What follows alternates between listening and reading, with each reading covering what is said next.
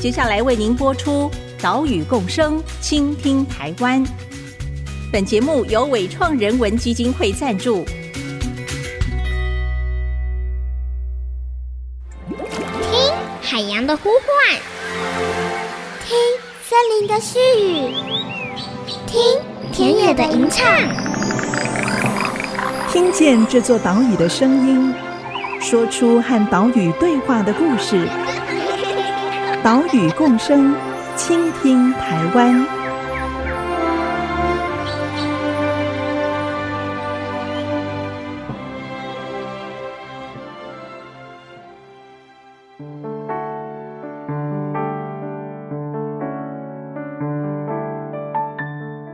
Hello，大家好，欢迎来到岛屿共生，倾听台湾。我是袁长杰。我们的节目是在 IC 之音 FM 九七点五播出。每个星期三上午七点半首播。除了频道之外，你在 Google Podcast、Apple Podcast、Spotify 以及节目官网都可以随时收听节目。今天呢，要带你来关心的是乌龟的保育。要来看的乌龟呢，就是在中国俗称乌龟的金龟。金龟在台湾是属于珍贵稀有保育类动物。而金门是台湾目前唯一拥有稳定野生金龟族群的地区。原本金龟是分布在中国、日本、韩国跟台湾，其中中国的数量非常多，但都是以人工繁殖为主，野外的族群非常少了，而且还面临到大量猎捕的问题，也因此金门的金龟族群是非常珍贵。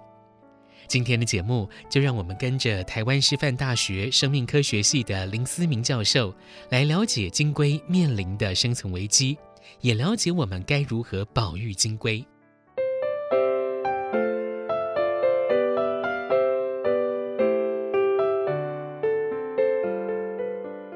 今天的节目，我们电话专访台湾师范大学生命科学系教授林思明教授。教授好，各位听众朋友，大家好。林教授在二零一一年就曾经在金门调查金龟的栖息状况，也针对金龟的杂交问题有研究探讨。所以，我们今天就来请教林教授关于金龟的大小事。在这里，先请教授跟大家简单介绍一下金龟的形态特征，还有生态习性，好吗？好，金龟这个东西哈，它其实在中国，它把它叫做乌龟。那还蛮好玩的哈，你就是看图鉴上面有一个动物叫做乌龟，怎么会有这样子呢？那实际上就是有点像我们台湾叫做老鼠，叫做老鹰啊。那你看它在中国那个地方叫乌龟，意思就是说它其实是在中国大陆那个地方，它所有的水域里面最常见的一个物种哈。那所以它的长相啊，你说它真的要有什么特征，其实是还好，它就是一只深色的，大概十几二十公分大。主要有一个特征是说，它的头后面有一个蠕虫状的黄色的金黄色的一个花纹，但是那个成长之后也不是太明显啊。那总而言之，它就是一个特征不太明显的乌龟。那另外还有一个就是说，你知道乌龟的背上面的壳哈，它可以是平滑的，它也可以是有棱状的凸起的。棱就是说像棱线那样子哈，背的中间有三条棱。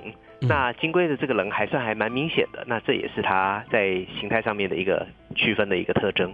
嗯，关于它的生态习性，它喜欢栖息在什么样的环境？它吃什么食物？然后一天的活动大概是怎么样呢？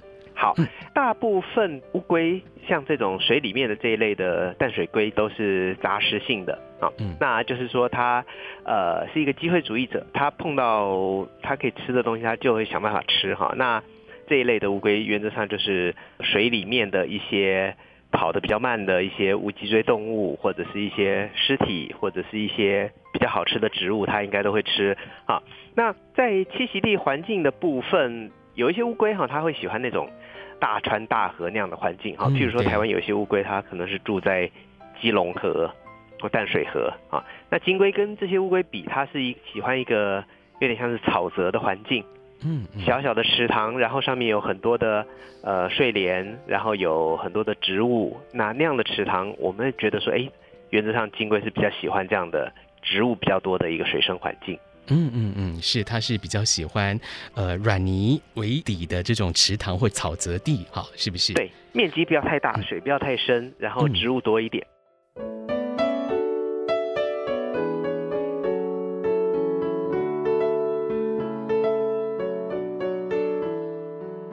透过刚刚林思明教授的说明，我们可以了解到，金龟啊是比较害羞的，它们喜欢生活在隐秘、水生植物丰富的水域。如果水域周遭没有人工环境干扰，对金龟来讲就更是天堂了。不过，它们在冬天会来到草丛地或者是在树林地的土层里面钻洞过冬。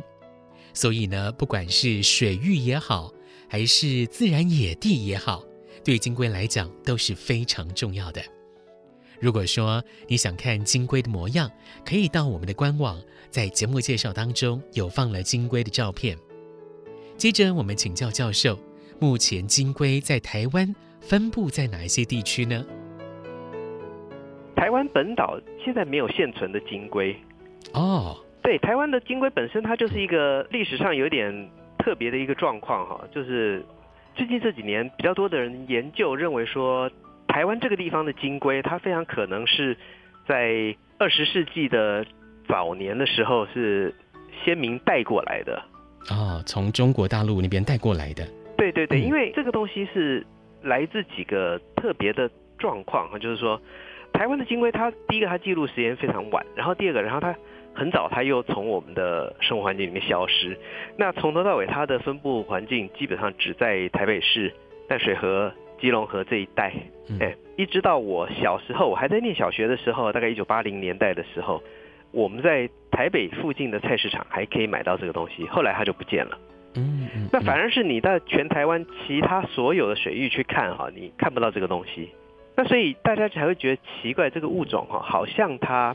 不像是一个天然分布的东西，所以就有这样的一个怀疑，就是我们开始在讲说这个东西，它好像是被先民带过来放的。那这个状况有点类似日本哈，日本的金龟应该也是早年的人哈，在几百年前从中国大陆或是从亚洲这个地方带到日本上面去放。是台湾本岛没有分布，那是分布在哪一些离岛上面呢？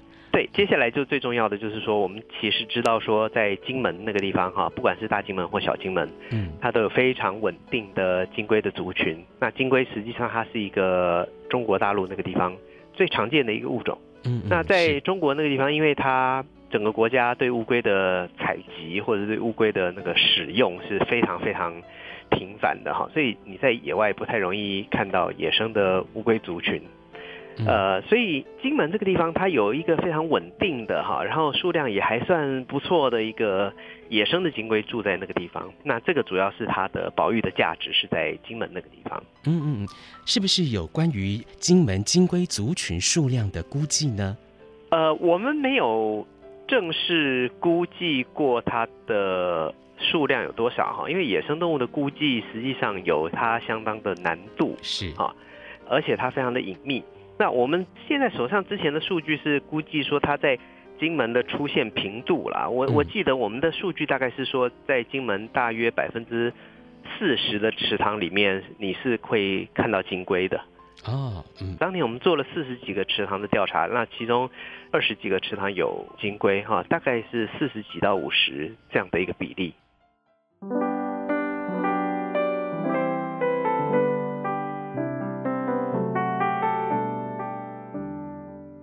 根据过去的资料，虽然有学者曾经在台北与南投采集过金龟，但是近年的调查几乎是没有再被目击的记录了。目前台湾只剩下金门还有稳定的野生金龟族群，所以我们询问教授，为什么金门能够保持比较稳定的金龟族群呢？好，这个有一个很有趣的。小故事哈，由此一说，就是金门早年它是一个战备任务的地方嘛哈，那有一段时间据说是为了储水，储备那个战备的水，他们就鼓励民众在当地挖水池来储淡水啊。那本来那个环境，你知道所有的岛屿实际上它的淡水资源原则上都是不够的，但是金门当年在冷战的时候啊，就是它上面的驻军多达十万人，然后他就挖了非常多的水池。那这些水池哈，有些是天然的，有些是人工挖的，然后有一些是有一些风水上面的，就是华人喜欢有水池嘛。嗯嗯嗯。那挖了之后，那个水池也就一直留在那个地方啦。这也就导致金门实际上它是后来成为一个非常多的野生动物的天堂哈。我们有的时候会说，这个是在世界上有几个例子，就是我们说停战区哈，嗯，或者是交战区。最有名的是像南北纬三十八度线那个位置哈，它那个地方因为不让人家进去，所以它里面的野生动物就繁衍的很多。嗯嗯。那金门有点类似的状况，就是早年因为它战备任务啊，所以它就留存非常多的风水池。蓄水池跟这一类一般民众不太容易到达的一些小栖地，那这个地方就留下非常多的水獭、金龟、呃蟒蛇都在那个地方生存。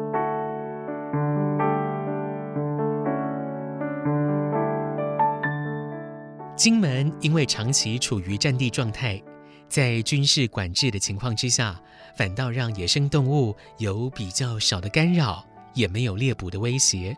所以，金门就成为了许多动物的庇护场所。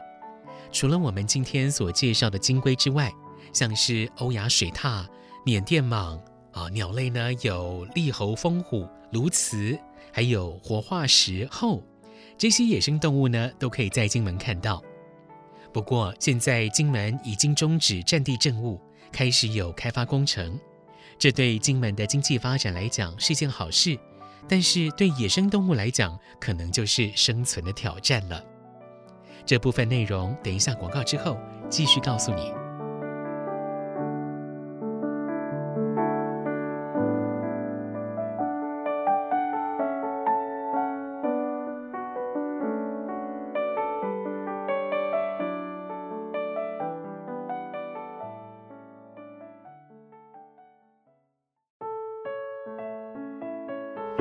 管是宠物市场或是动物贸易的部分，哈，金龟原则上它是中国那个地方人工繁殖量最大的一个物种。你去中国所有的市场，你去看乌龟，你看到的就是这个物种。所以原则上哈，从全球的观点来看，它状况还可以啦。啊，那主要就是我们想要保存它在金门的这个天然的这个族群。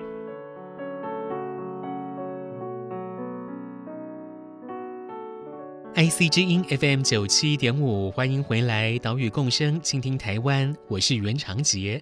今天的节目带大家来认识金龟，哎，不是金龟子这种昆虫哦，而是一种乌龟，叫做金龟。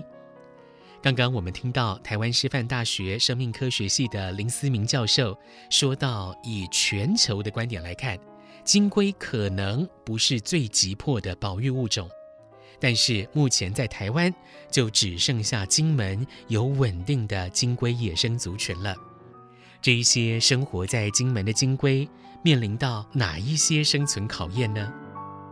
金门这个天然族群，当然它碰到的主要两个问题，一个就是栖息地的消失。那因为当地也是有一些开发压力了哈。呃，你在金门看着对岸的厦门嘛，那厦门非常非常繁荣啊。那不管是各行各业，我们大家也希望说金门可以繁荣起来。嗯，那繁荣的过程中，实际上就必须要有很多人跟自然之间的冲突。那很多湿地就这样子被填掉或者是被消失。那栖息地环境，这是它的第一个危机。那第二个危机是当地其实被人放了一些本来比较没有的。斑龟在那个地方人工繁殖的斑龟哦，嗯，那斑龟实际上在台湾或者在中国，实际上它本来也是一个原生种啊，哈，但是在金门那个地方，应该它本来是没有这个东西的，嗯，那它被放了斑龟之后，它就跟金龟产生非常频繁的杂交，那杂交对一个物种的存续应该是不好的，这个是我们比较担心的几个因素。是，这个杂交龟也是有生殖能力吗？对，杂交龟是有生殖能力的啊，这个想法可能跟过去很多听众朋友的想法可能有一点点小差别哈。嗯，就是我们大部分教科书上面讲说，呃，杂交之后应该要没有生殖能力了哈。嗯，但是这个实际上是从比较哺乳类的观点来看，可能是这样子哈。但是你如果离开哺乳类哈，你去看鸟类或爬虫类，它们种跟种之间杂交的。状况还蛮蛮有机会会发生的哈。嗯，那像金龟跟斑龟这个 case 来说，它们其实这两种乌龟本来生存的环境是不太一样的。那斑龟是我所说的比较属于大江大河那样的栖地，嗯，那金龟喜欢的是那种很小很细致、比较封闭性的小水塘。那如果人把斑龟放到这种小水塘里面，它就会跟金龟开始杂交，然后就会造成它们遗传上面的混杂，就会造成所谓的基因污染了哦。我们是可以这样讲吗？对，可以这么说，可以这么说，就是说它两个东西就变得不纯了。我我我有的时候在上课的时候会举一个例子哈，就是这个有点像你在揉粘土或者是揉面团哈，你两种颜色的粘土把它搓在一起，它是它两个颜色就混在一起了，两坨东西就不纯了。那这个状况哈，对双方实际上都是一个牺牲，因为其实其实班龟它在台湾的族群是非常大的哈，它也是台湾最具指标性的一个淡水龟。因为我们也提到说，因为中国那个地方它对乌龟的使用是非常大的哈，所以实际上中国几乎也没有野生的斑龟。嗯，所以全世界最大的、最稳定的斑龟族群，实际上也是在台湾。那如果说你把这个东西带到金门去的话，实际上对双方都不好，因为你的金龟就混了斑龟的血统，你的斑龟就混了金龟的血统，实际上对双方都是一个危机。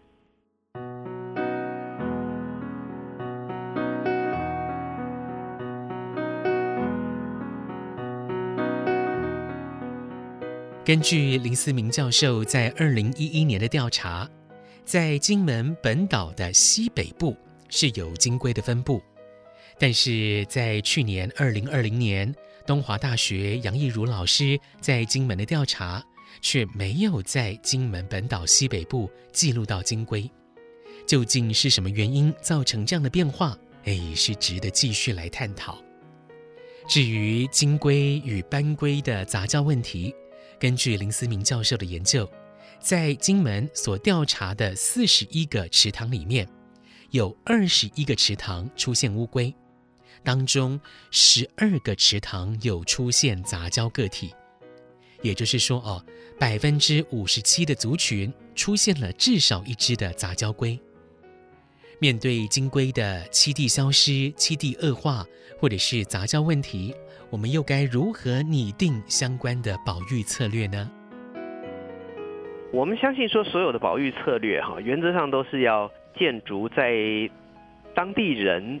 的一个共识跟一个认知哈，所以当地的居民如果认为说这个东西有它的地方特色，然后希望把这个物种保护下来的话哈，那首先说它必须原来的那些风水池哈，那些植被比较多的那些小水塘，它的栖地那些是有必要被留下来的哈。那那些长满植物的那些池塘，实际上是金龟非常好的一个繁殖环境。那有一些开发压力会让人把那个植物都清掉，那那个东西实际上对金龟是不好的，因为它们比起其他乌龟来讲是一个比较比较害羞的动物，所以它喜欢那种植物多的池塘。嗯，好。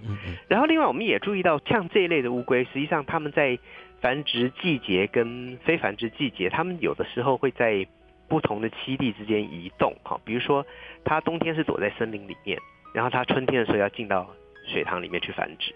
嗯。那正好，它经过中间如果开了一个大马路的话，这些乌龟它在过马路的时候就会被车子给压死，就是我们说的路杀啊。那这个状况实际上对繁殖期的金龟实际上也是一个蛮大的威胁。是，所以必须针对这两者分头并进，提供更好的栖地，减少路杀这样的悲剧发生。对对对，这是针对栖地的一个经营啦，哈、嗯。那这件事情，我们实际上之前的论文里面曾经讲过，哈，就是说，我们发现它栖地品质其实跟道路的距离是成反比的，就是说，你离道路越近，哈，现在那个栖地就越差，金龟就越不喜欢住；然后你离道路越远，那个栖地环境就会越好，金龟的数量就越多。那再来一件事情，就是讲说斑龟的问题了，哈。那斑龟如果说它持续的出现在金龟的栖地里面的话，我们可能就必须要做一些比较积极的手段哈，把那个斑龟从栖地里面拿出来，把它带走。嗯，可能是交给人工饲养，或者是把它，如果说它血统还纯正的斑龟的话，你把它带回台湾哈，因为那些种源应该是台湾的养殖场带过去的东西啦。所以把斑龟从它的栖息地里面拿开，就可以避免这两个物种继续在杂交。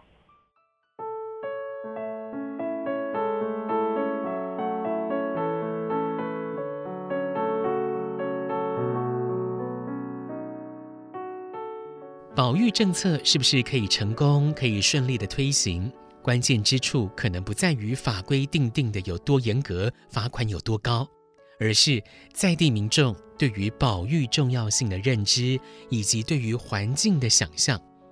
举个例子哦，金门有一些有名的观光湖泊，因为水岸被整治得很整齐，所以金龟就不容易出现，反而一些人烟稀少的池塘，就有机会发现金龟栖息在里面。那么，如果说我们居民对于美丽湖泊的想象，哇，都是要水泥化的护岸呐，要单一种的植物植栽看起来比较整齐，那可能就真的不利金龟生存了。所以，我们要问：你对环境的想象是什么呢？你希望未来的我们拥有的是怎样的环境、怎样的生态呢？你希望留给下一代的又是怎样的环境、怎样的生态呢？这个问题就留给大家来思考了。下个礼拜我们继续带你来关心另外一种在保育上可能更为急迫的乌龟，叫做食蛇龟。等一下进行岛屿行动家单元，我们下个礼拜再会喽，拜拜。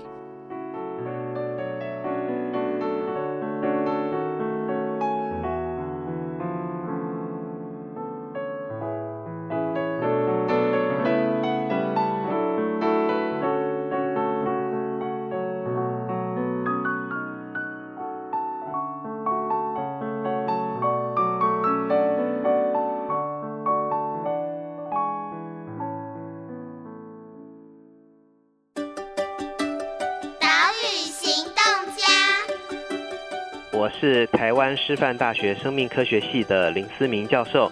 我们希望民众可以关注对野生动物进行保育或贡献的一些民间保育团体。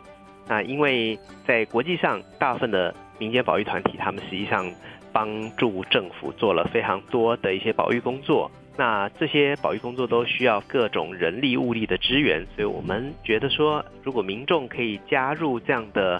保育组织或者加入这样的保育团体，可以帮助我们的环境，帮助我们的野生动物变得更好。本节目由伟创人文基金会赞助播出。